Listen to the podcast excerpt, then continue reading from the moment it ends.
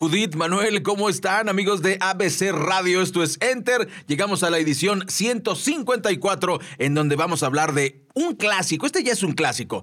Me refiero al tema de las contraseñas en la edición de Enter de hoy. Charlemos de tecnología. Charlemos de tecnología. Esto es Enter con Raya Costa.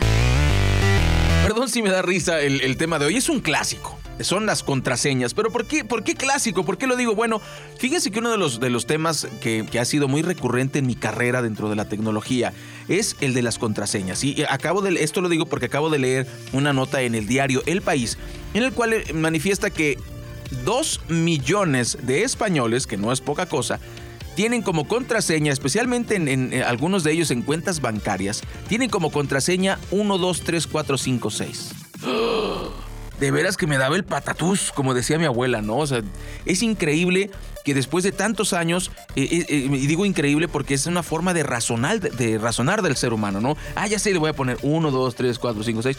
Es increíble que dos millones de personas coincidan y además esto muchos años después. Esto no es la primera vez que ocurre y no es la primera vez que, se expresa. Yo recuerdo que cuando fue el, famoso año 2000, la llegada del año 2000 fue, pues, tuvo mucha expectativa, sobre todo en la parte digital, y, y una de las cosas que se decía era esta de las contraseñas. Fíjense, ya pasaron 20 años y vuelve a ser tema la contraseña 1, 2, 3, 4, 5, 6. Yo te recomiendo, en primer lugar, que no le pongas 1, 2, 3, 4, 5, 6 como contraseña y que busques una contraseña que combine letras y números. Obviamente no trates de recordar la, contraseña de memoria.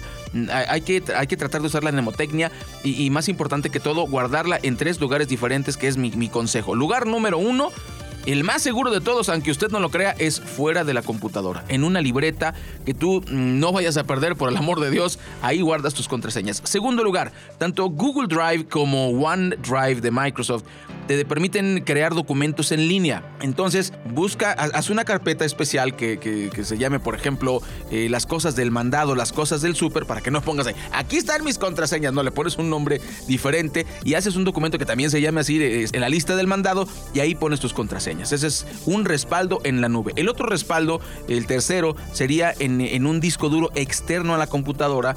Por si tienes que vender la computadora o tienes que moverla, pues la guardas en un, respaldo. Entonces, estos tres respaldos te van a permitir tener este, tu contraseña de manera más segura. Y el segundo tip, tanto para novatos como para avanzados, es cambiar su contraseña cada seis meses. Yo sé que no es una cosa fácil, pero te va a permitir tener tus datos de manera más segura. Y sobre todo, mm, evita poner de contraseña tu cumpleaños no hagas eso.